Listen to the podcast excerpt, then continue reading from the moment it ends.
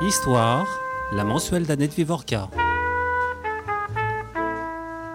Du 5 au 10 juillet 1948, une quarantaine d'hommes et de femmes répondent à un appel lancé par la jeune UNESCO et tiennent une conférence internationale de directeurs de villages d'enfants.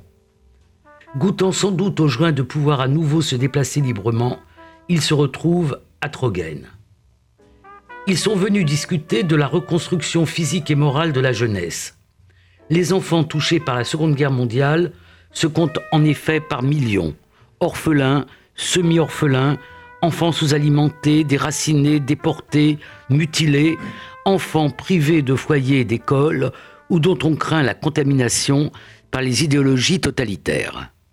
Ces lignes ouvrent l'ouvrage L'International des républiques d'enfants 1939-1955, écrit par euh, trois auteurs qui ont travaillé vraiment écrit à, à six mains. Samuel Boussion, Mathias Gardet et Martine Ruchat. Et c'est Samuel Boussion qui est aujourd'hui mon invité. J'ai découvert ce livre en passant du temps euh, dans une librairie, sur une table de librairie. Et euh, j'ai tout de suite été frappé par deux choses. D'abord le titre, l'International des républiques d'enfants, et ensuite par euh, la maquette de ce livre qui est réellement euh, superbe et pour laquelle je pense il faut féliciter l'éditeur Anna Mosa. Mais c'est aussi que ce titre évoquait deux souvenirs chez moi. Le premier, qui était un souvenir de mes années de lycée, qui sont des années où les seuls films qu'on voyait étaient montrés dans le ciné-club du lycée. Et euh, le film auquel je pense, c'est Le chemin de la vie, qui est un film de 1931 et qui évoque les enfants perdus de la révolution bolchevique, de la guerre civile, euh, les biesbéroniques, comme on disait, et euh, l'histoire d'une de ces colonies d'enfants Bolchevskaya, qui était fondée sur les méthodes d'un éducateur, Makarenko, dont on lisait à l'époque l'ouvrage Poème pédagogique, et euh, qui figure dans, dans votre livre, enfin le Makarenko. Et puis un second souvenir euh, qui est euh, lié à, disons, à l'habitus de, ma famille, qui est le film d'Alexander Ford, Mirkumenon, qui raconte la République d'enfants finalement, euh, qui est instituée dans un sanatorium non loin de Varsovie pour accueillir dans les années 30 les enfants euh, des taudis de Varsovie qui avaient la tuberculose et qui étaient en République d'enfants. Euh, ce sanatorium, le sanatorium Medem, a fait l'objet d'un film d'Alexander Ford, Mirkumenon, où on voit cette mise en scène. Mais là, nous sommes avant 1939. Nous sommes en quelque sorte euh, chez les pionniers euh, des républiques d'enfants. Or, vous, vous articulez vos récits, hein, vous, utilisez un peu comme si toutes les intrigues se croisaient, dans ce moment très particulier qui est cette rencontre de Trogen.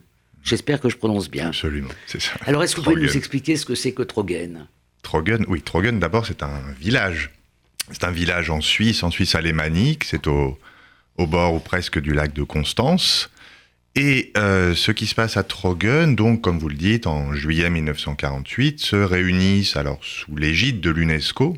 Hein, c'est l'UNESCO qui, est né depuis déjà 1945 et qui a mis en place des départements de la reconstruction et de l'éducation et qui se saisit de cette question progressivement et qui va euh, donc tenter de mettre en, comment dire, oui, il joue le rôle de chef d'orchestre en fait.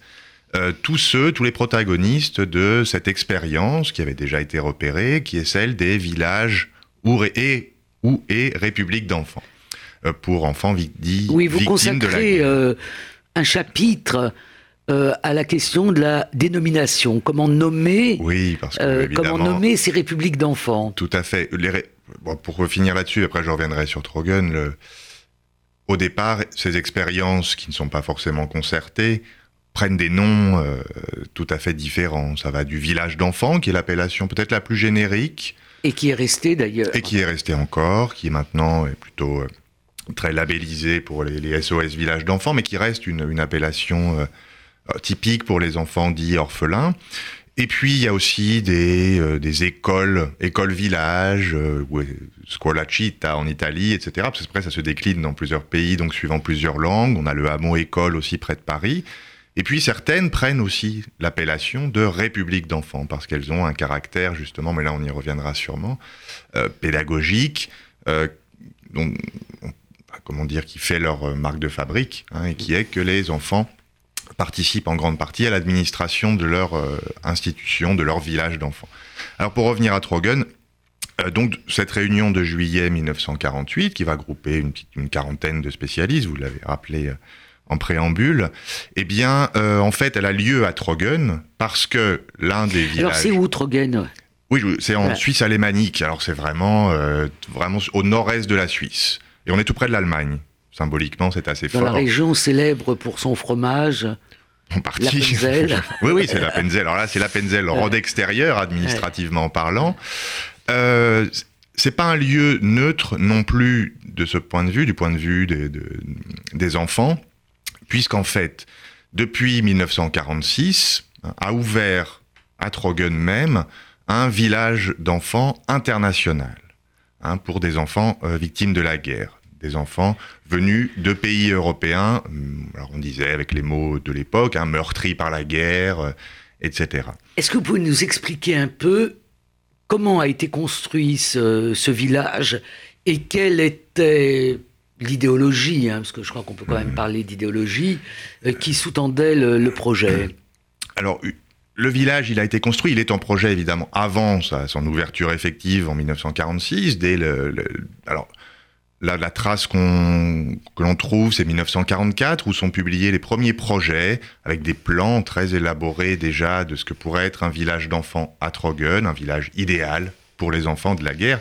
On est en Suisse, hein, les Suisses sont déjà très impliqués dans le secours aux enfants, depuis, alors depuis la guerre civile espagnole, mais ça s'est continué presque sans interruption jusqu'à la Seconde Guerre mondiale. Et donc ça naît, cette idée, dans un cercle de...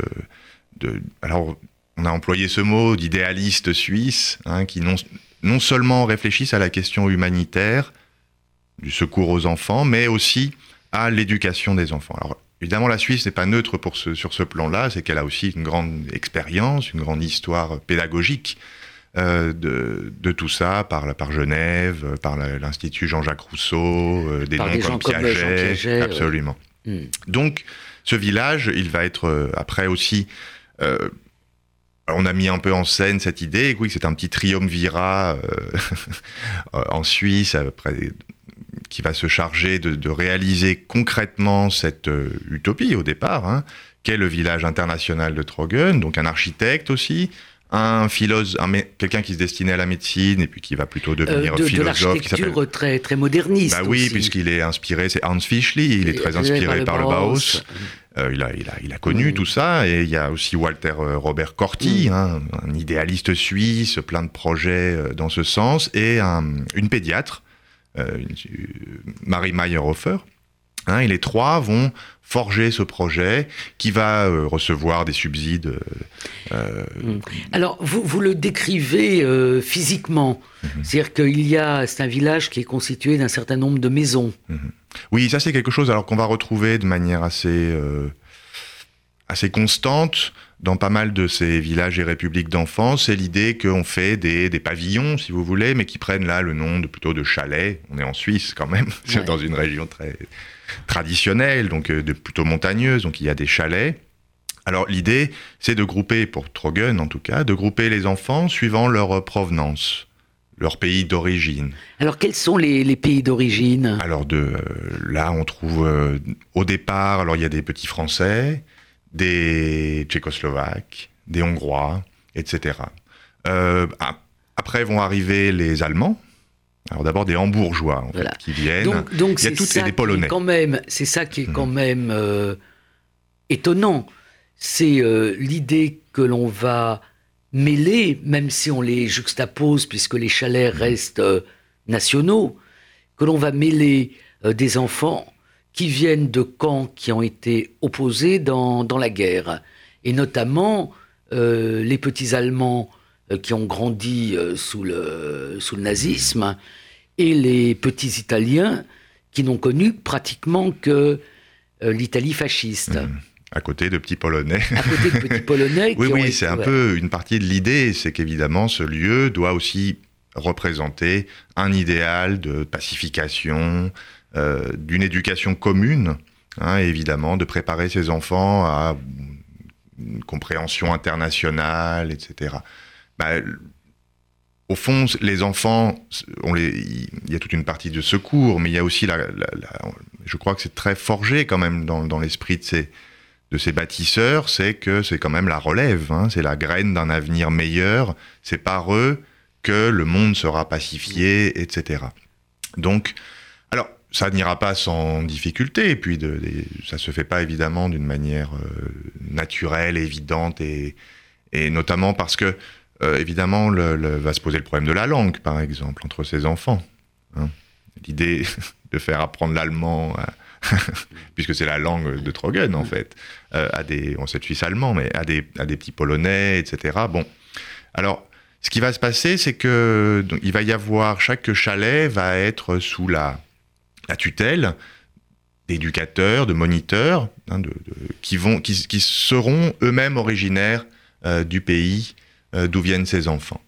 Hein, aussi pour maintenir, à mon sens, quand même un lien avec la patrie euh, justement d'origine.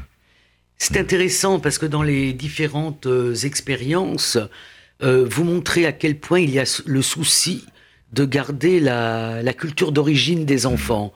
Et vous le montrez, on est dans une radio de, culture juive, hein, et vous le montrez notamment dans les projets où les enfants juifs sont nombreux et où on garde cette idée de leur faire connaître euh, la, tradition. C'est-à-dire que enfin, l'idéal international, hein, puisque le, terme figure dans le titre de votre livre, n'est pas un idéal qui gomme les particularités religieuses ou, euh, ou et nationales. Non, là, je crois que la, L'idée repose sur deux choses, c'est-à-dire effectivement préparer à une culture internationale, internationaliste même, ou mm. universaliste, on pourrait presque dire, euh, pacifiée, euh, voilà, préparer les enfants à ça. Hein. Donc là, le rôle de l'UNESCO, par exemple, on voit bien pourquoi ils se saisissent du coup de cette, de cette idée qui eux-mêmes, et, eux-mêmes vont être une caisse de résonance, eux-mêmes c'est l'UNESCO, de, de ce projet. Mais aussi, il y a quand même l'idée qui, apparaît chez ces experts, parce qu'ils finissent par acquérir une expertise de ces enfants de la guerre, qu'ils soient pédagogues ou psychologues, ça commence, euh, eh bien qu'il faut quand même les ancrer hein, dans une, histoire individuelle euh, et collective qui est aussi celle de leur patrie, de leur religion, éventuellement. Ça repose sur l'idée que c'est peut-être aussi par là que se réussira leur euh, meilleure rééducation ou euh, leur meilleure euh, préparation à la vie future citoyenne. Et c'est un moyen, on, voit ça aussi comme un moyen, hein, mais très empirique, c'est-à-dire qu'on constate que parfois, chez ces enfants qui ont gardé la foi ou qui ont retrouvé la foi par histoire familiale ou, ou sociale, eh bien, ou leur, leur appartenance nationale, eh bien, parfois la reconstruction s'opère mieux. On va rester encore quelques secondes sur Trogen. Euh, votre livre euh, se clôt par euh, la visite que vous, je, vous étiez tous les trois effectué à ah, Oui, oui, ah Vous étiez tous les trois. On était tous les trois. Ah oui, ça, on y tenait euh, par-dessus tout. Boussion, j'ai du mal. Mathias Gardet et Martine Rochat. Donc tous les trois. Vous allez à Trogen. Et qu'est-ce que vous voyez à Trogen Vous y êtes allé en quelle année? Il y a 2-3 ans Alors là, du coup, sur un projet comme ça, oui, c'était il y a deux ans, voilà. je crois. C'était en 2018. Voilà, un peu pour terminer votre, votre étude. Qu'est-ce que vous trouvez à Trogen? On, ce qui était assez fascinant, c'est qu'on a, on a fait un peu comme les enfants. Enfin, c'était un peu notre idée, les, comme les enfants et leur, ou leurs éducateurs et tous ceux qui venaient visiter Trogen, parce que c'était très visité par des, des journalistes, des. Bon, alors. C'est très visité dans les grandes années de Trogen. Oui, oui, jusqu'au début des années 50, jusqu'au même 1950. Oui, oui, c'était un emblème, un phare mm. pour, euh, mm. pour tout ça. Oui, les journalistes étrangers se, se, pressaient pour. Euh, ah, il y avait même un agenda des visites. Ah, c'était à ce point-là. Et vous, 60 euh, ans après, vous, nous, faites comme les journalistes. On avait pris rendez-vous quand même, aussi. Mais on a trouvé des lieux physiques, un lieu physiquement à peu près comme on pouvait se le représenter dans les descriptions. Puis il y a beaucoup de photos de Trogen euh, par ces reportages. Donc on il, y a, beaucoup de photos dans, votre livre. Hein, on a retrouvé une iconographie folle. Alors notre visite à Trogen, d'abord pour préciser, elle avait deux buts quand même. Hmm. La première, c'était d'aller y voir les archives. Parce que de façon très curieuse, les archives sont conservées à, à Trogen. Absolument, elles sont magnifiquement conservées. Elles sont accessibles. Si on en fait la demande, on est, on est absolument guidé dedans, elles sont incroyables, elles sont restées telles quelles, telles quelles mais classées.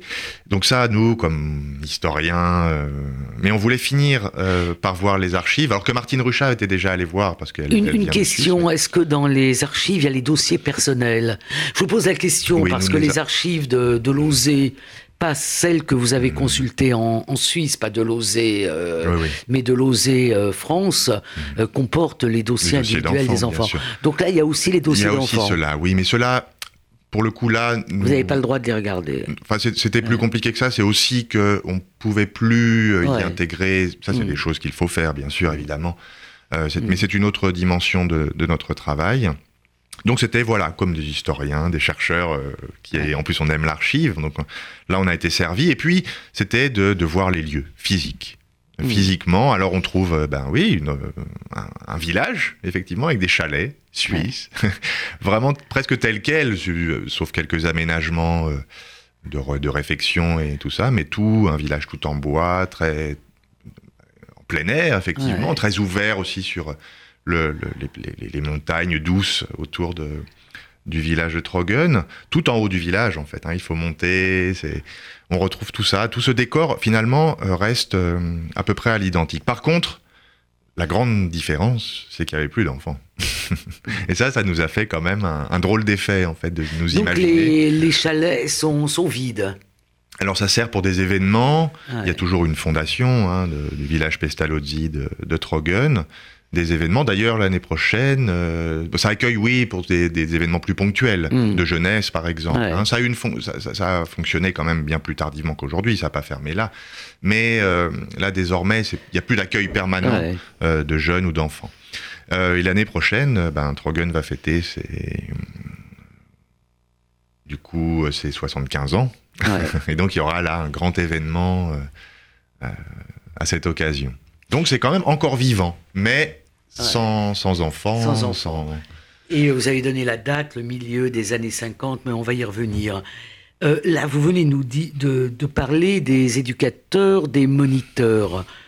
Euh, quand, on, quand on interroge euh, ceux qui ont été déportés très jeunes, qui reviennent de déportation, qui sont parfois, souvent, sans famille, il y a une sorte de plainte qu'on s'est pas bien occupé d'eux, qu'il n'y avait pas de psychologue, qu'il n'y avait pas euh, d'éducateur euh, spécialisé. vous montrez quand même que ces années-là, les années de l'immédiate après-guerre, sont les années où vont naître des professions qui n'existaient pas avant. Hmm. Est-ce que vous pouvez oui, oui. Je... J'ai pas donné, comme vous êtes trois, j'ai pas donné votre pédigré, mais euh, vous êtes trois auteurs qui sont des universitaires, euh, maîtres de conf ou profs en sciences de l'éducation, donc euh, votre, en, histoire de l'éducation, de l'éducation et histoire de l'éducation. Nous, sommes tous les trois historiens. Tous les trois historiens et, tous les trois spécialisés. En sciences de l'éducation, dans deux universités différentes. deux mots sur, oui, alors et d'ailleurs, ce qui fait aussi notre, notre bien commun à tous les trois, c'est qu'on a aussi déjà antérieurement travaillé sur ces questions de la, de la fabrication des professionnels, euh, de l'enfance, et de cette enfance en particulier. Alors, et alors, j'entends tout à fait ce que, ce que vous dites, et c'est vrai qu'on retrouve des récits euh, d'enfants devenus adultes qui disent, voilà, qui, qui racontent qu'ils se, trouvaient un peu démunis par l'absence de ce que l'on peut comprendre, puisque il faut quand même rappeler, les chiffres sont énormes en fait d'enfants déplacés, réfugiés, etc., qui sortent des camps. Face à la masse, ben, la diversité des réponses des organisations sont, est énorme. Donc il y a des camps de réfugiés, il y a des où là, il n'y a pas toujours l'idée d'un travail éducatif ou psychologique, où la question, c'est plutôt le rapatriement, l'identification, d'abord l'identification, mmh. le rapatriement ou l'émigration, des, choses de ce type. Là, la, différence, c'est qu'effectivement, on va se trouver avec des, des villages d'enfants, plutôt de taille en général assez raisonnable, Combien de d'enfants? Bon, C'est quand même variable, mais ça peut aller au maximum jusqu'à la centaine. Et alors où, Parce qu'on l'a pas dit. Euh, ah, on n'a pas une cartographie, un peu une cartographie des villages d'enfants oui, dans, ces années-là. Principalement en nombre, dans ceux qui sont répertoriés par nous et par l'UNESCO euh, quand mm. elle euh, se saisit du, de la question. Beaucoup en France et en Italie. L'Italie encore peut-être plus. Hein, où la mm. problématique des enfants des rues, des enfants. Euh, on le verra dans les, films. Euh, bien sûr. oui, de bicyclette. Les films du néo-réalisme italien le montrent bien, en fait, et Chouchia particulièrement. C'est aussi une figure emblématique de l'enfance d'après-guerre en Italie, dans le sud de l'Italie particulièrement. Donc là, il y a la force du nombre dans ces deux pays-là. Il y a la force du symbole à, à Trogen, même, en mm. Suisse, qui est vraiment le, une forme d'emblème ou d'épicentre de tout ce mouvement, mais on retrouve aussi dans d'autres pays, comme la Hongrie par exemple, à, Budapest, mm. ou près de Budapest, euh, des, des, républiques d'enfants. Hein, et qui sont euh, construites Et aussi dans des pays qui n'ont pas été touchés de la même façon par la, la guerre. Euh, vous insistez beaucoup sur le rôle de, de l'Angleterre. Ah oui, l'Angleterre a une histoire particulière avec ça. Alors ils ont il y, a, deux choses. C'est l'Angleterre, à partir du bombardement en Angleterre, ils ont des pratiques de, hmm. de placement d'enfants dans des institutions. Hmm.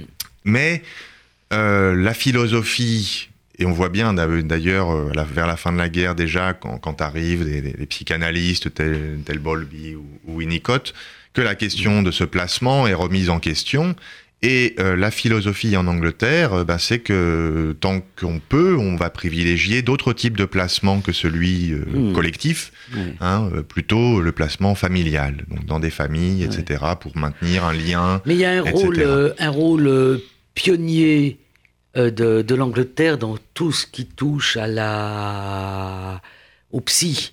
vous évoquez à plusieurs reprises Anna Freud, la euh, la fille de, de Zygmunt, et euh, le rôle qu'elle a eu, de, par ses écrits d'ailleurs aussi, dans, dans, toutes ces questions-là, et la façon dont on, aimerait bien qu'elle euh, qu'elle soit active dans... Oui, c'est... Oui, c'est étonnant. On essaie de la. Bon, elle est très occupée par un peu partout, mais elle, elle est plutôt, elle essaye plutôt d'être à la dans des groupements internationaux de, santé mentale, etc. Comme ça se développe aussi après-guerre, à la même période. Donc elle est, elle est sollicitée par l'UNESCO à un moment, mm. mais euh, elle ne donnera pas suite, elle. Mais ça n'empêche qu'il y a tout un, courant qui, qui, qui l'a lu beaucoup, qui, qui s'en inspire et qui, euh, qui évidemment, euh, s'intéresse à ces questions de ce que mm. ces enfants ont pu subir mm. pendant la guerre.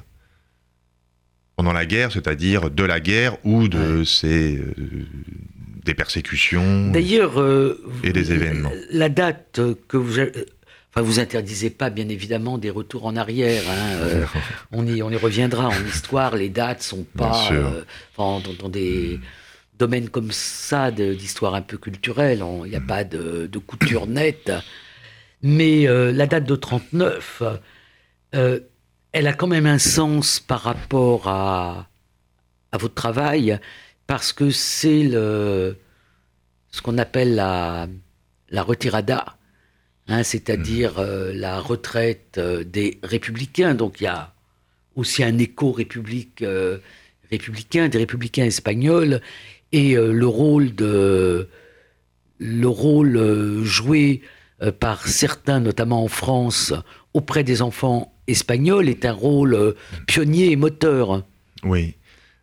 C'est vrai que la question, c'est toujours la question, bah, vous le connaissez aussi bien que moi, ou voire mieux, c'est évidemment comment on borne un travail. et on a beau mettre une date de départ, finalement, on est toujours tenté de trouver les origines des origines. Mais oui, 39, c'est la, la, la, retirada, de, donc les Espagnols qui, arrivent en France, et ce que ça va provoquer, eh bien, c'est euh, justement un afflux hein, d'enfants aussi qui, qui sont sans parents, etc.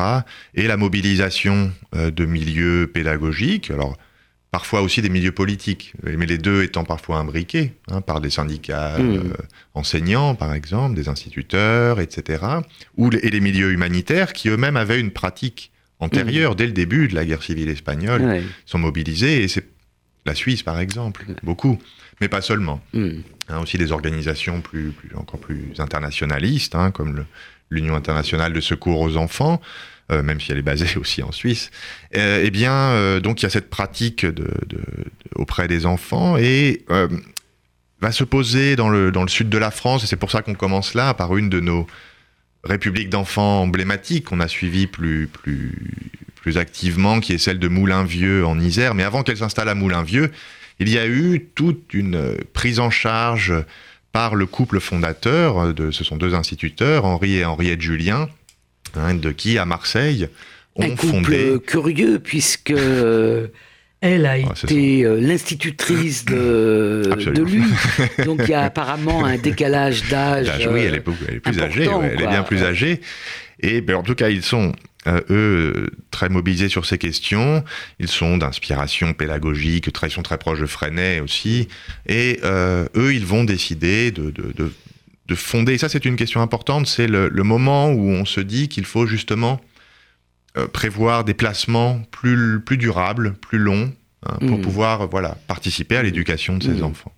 Hein, qui du coup n'est excusez-moi mais qui, du coup n'est pas le temps de l'humanitaire où les mmh. on, est, on fait des secours on est dans l'urgence voilà euh, deux questions la question qu'on n'a pas abordée c'est cette histoire de république d'enfants c'est-à-dire euh, la conception qu'on a de la façon dont euh, ces, villages doivent être gérés, dirigés. Et c'est quelque chose de très intéressant. Oui, ce qui fait la spécificité de quelques-uns, ou même, beaucoup de ces villages d'enfants, c'est qu'ils reposent parfois sur ce qu'on appelle donc la République d'enfants. On a mis en place une République d'enfants qui fait que les enfants, alors, les, quand je dis enfant, hein, ça peut être effectivement des fois, parfois de. C'est souvent ce qu'on appelle des ados. Oui, euh, parce que il me semble que la notion d'ado, elle n'existe pas dans ces années-là. On parle pas de, on parle Parfois 12-17 ans, parfois. Euh, le, gros du placement dans ces républiques d'enfants, oui, c'est cela. C'est entre. on dirait ici des pré-ados et des ados. Quoi. Euh, voilà. Alors, il arrive que dans certains mmh. établissements, comme à Trogen par exemple, ils soient un peu plus jeunes. Ils, peuvent avoir 10 ans et ça va durer jusqu'à peut-être la vingtaine d'années. En France, la majorité est encore à 21 ans. Donc, parfois, ils restent jusqu'à ce moment-là. Je vois près de, près de Paris, là, dans l'Oise, il, y a, il y a une institution, oui, qui a plutôt, elle, des des, enfants euh, période post-scolaire, donc après 13 mm. ans, puisque c'est là aussi la fin de l'obligation scolaire, jusqu'à 21 ans. Et euh, sur la République d'enfants, oui, c'est que les, le principe est que les enfants administrent euh, une grande partie de, de la, la, vie de l'institution.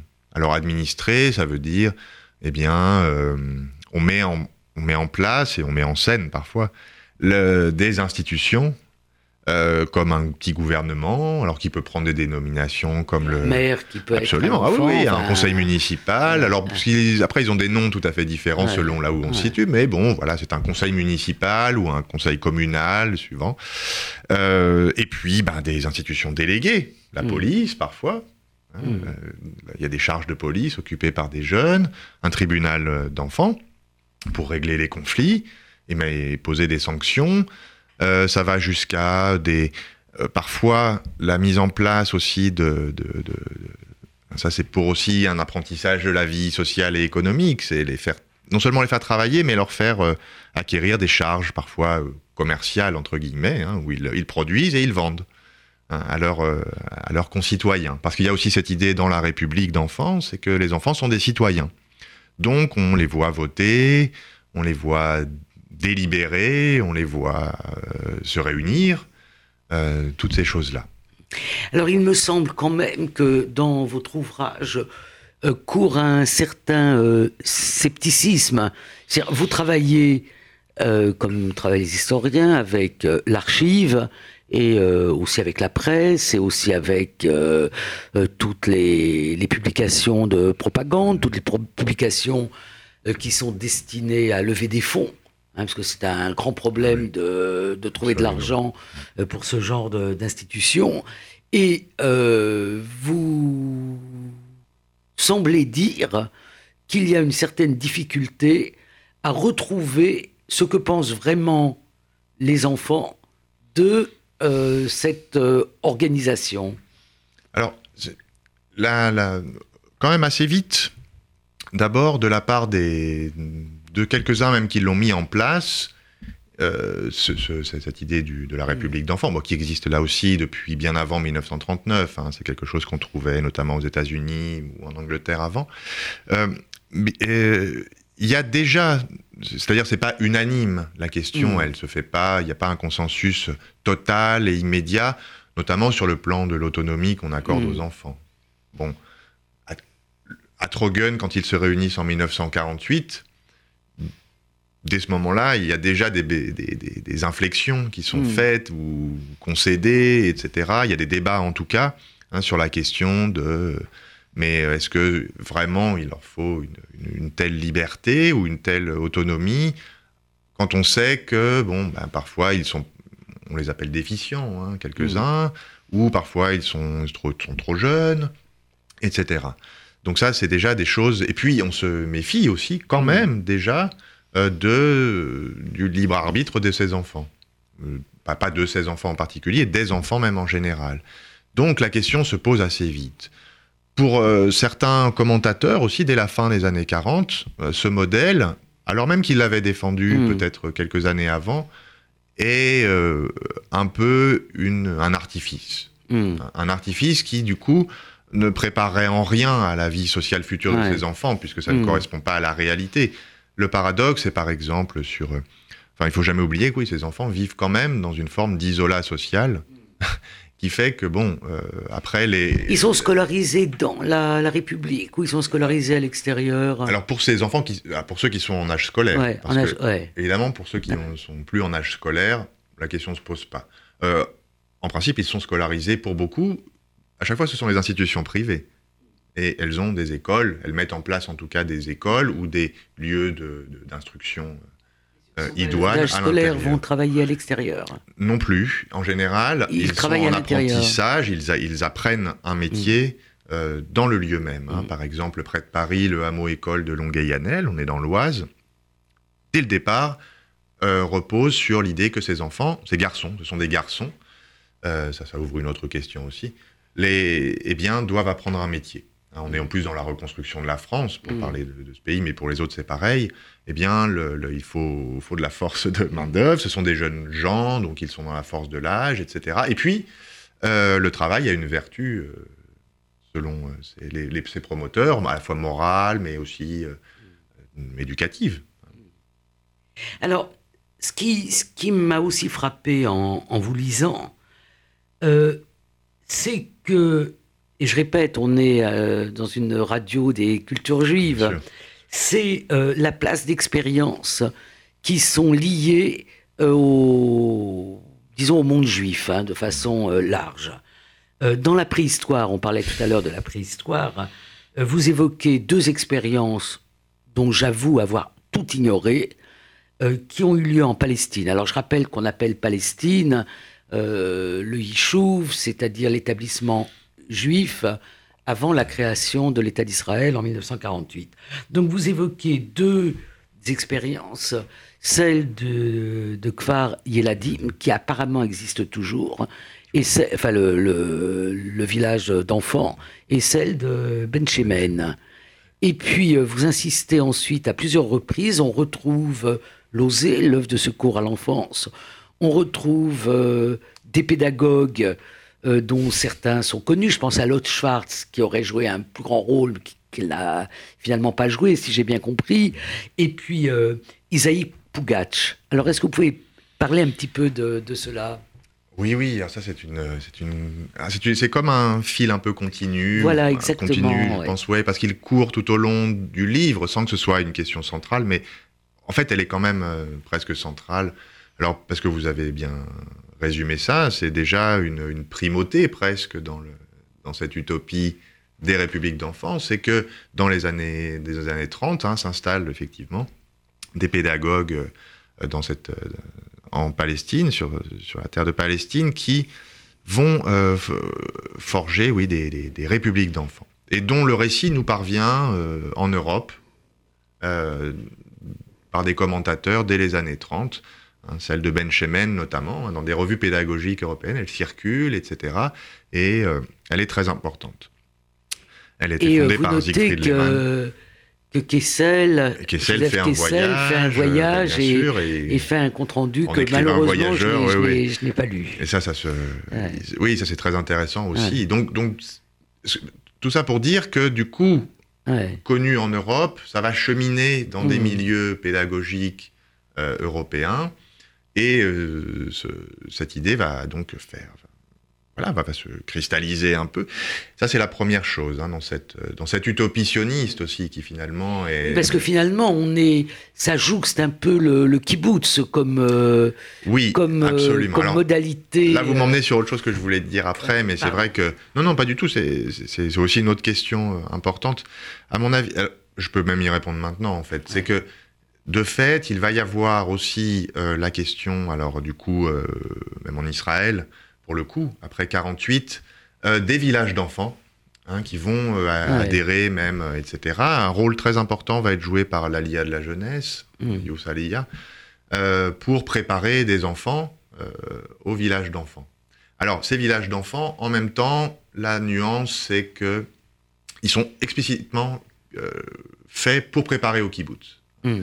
Donc là, bon, ça c'est un travail d'ailleurs historique à faire. Hein, sur cette histoire qu'il faudrait euh, démêler. Alors l'autre, je trouve l'autre fil euh, effectivement euh, de cette histoire aussi, qui est aussi une histoire juive, en même temps qu'internationale, bah, comme vous le dites, c'est on retrouve des pédagogues, mais alors c'est on les retrouve là pour le coup bah, très impliqués dans cette dans, la République d'enfants pendant la guerre. Hmm. Pendant la guerre, on oublie trop souvent, quoi, au début de la guerre, les, les enfants juifs, euh, euh, même avant, avant la déclaration de la Seconde Guerre mondiale, quand les enfants euh, la guerre, un certain nombre de maisons d'enfants de, Lozé qui, datent de, de 39, 39, même. Oui, oui, qui ont Et puis il y a toute cette question des Kindertransport, des enfants Absolument, qui ont été, oui, oui. Mais la question, par exemple, le château de la Guette, en Seine-et-Marne, ouvert avant même 39, eh bien, c'est un lieu euh, presque emblématique. C'est une république d'enfants. On, appelle comme ça, et menée par des pédagogues aussi importants euh, que Ernst Jablonski, on n'a pas encore parlé, qui est un Autrichien, qui, enfin, qui a tout un parcours avant, après la guerre, et qu'on retrouve dans notre livre, parce qu'il a, il fera, il sera une cheville ouvrière de la Fédération internationale des communautés d'enfants. Hein, dans notre mouvement. Et puis, son passe aussi le le couple Browner, mmh. Alfred et Françoise Browner, qui eux aussi euh, vont jouer un rôle très important, qui ont eu même une expérience des enfants de la guerre depuis la guerre civile espagnole, etc., et qui sont maintenant bien connus. Et troisième aspect, à mon avis, de cette euh, histoire en continu, je fais vite, oui, euh, eh bien, c'est la formation des éducateurs et des moniteurs, mais déjà des éducateurs, hein, puisque l'OSE, par exemple, va jouer un rôle très important dans la formation internationale de cadres pour ces républiques d'enfants. Alors, euh, Samuel Boussion, euh, cette histoire est interminable. Absolument. Et euh, voilà, on aurait pu en discuter beaucoup plus longtemps.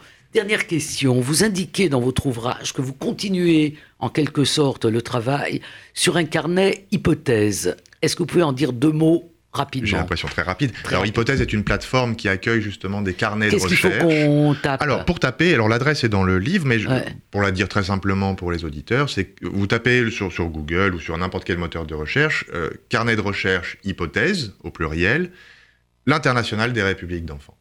Et là, vous mettez Et vous euh, d'autres un- euh, d'autres éléments, Alors- et notamment des témoignages Absolument. Nous de, mettons- de, de personnes qui doivent être aujourd'hui relativement âgées, mais qui ont Oui. été enfants dans, dans ces républiques. Alors ça, c'est plutôt euh, le- ce carnet de recherche sert à ça, Ouais. c'est aussi à Ouais. entrer en contact, voilà, Ouais. sans, sans embêter qui que ce soit, mais du coup les gens se sentent sollicités et peuvent nous contacter. Et puis le blog, le carnet de recherche, offre plein d'espaces de compléments, des articles, des biographies complétées de personnages qu'on n'a pas le temps là de développer, etc. Des articles euh, qui complètent, oui, qui, qui éclairent des points aveugles de cette histoire. C'est comme un, un complément, oui. Je ne peux Ouais. pas le dire mieux. Alors les auditeurs auront compris plusieurs choses.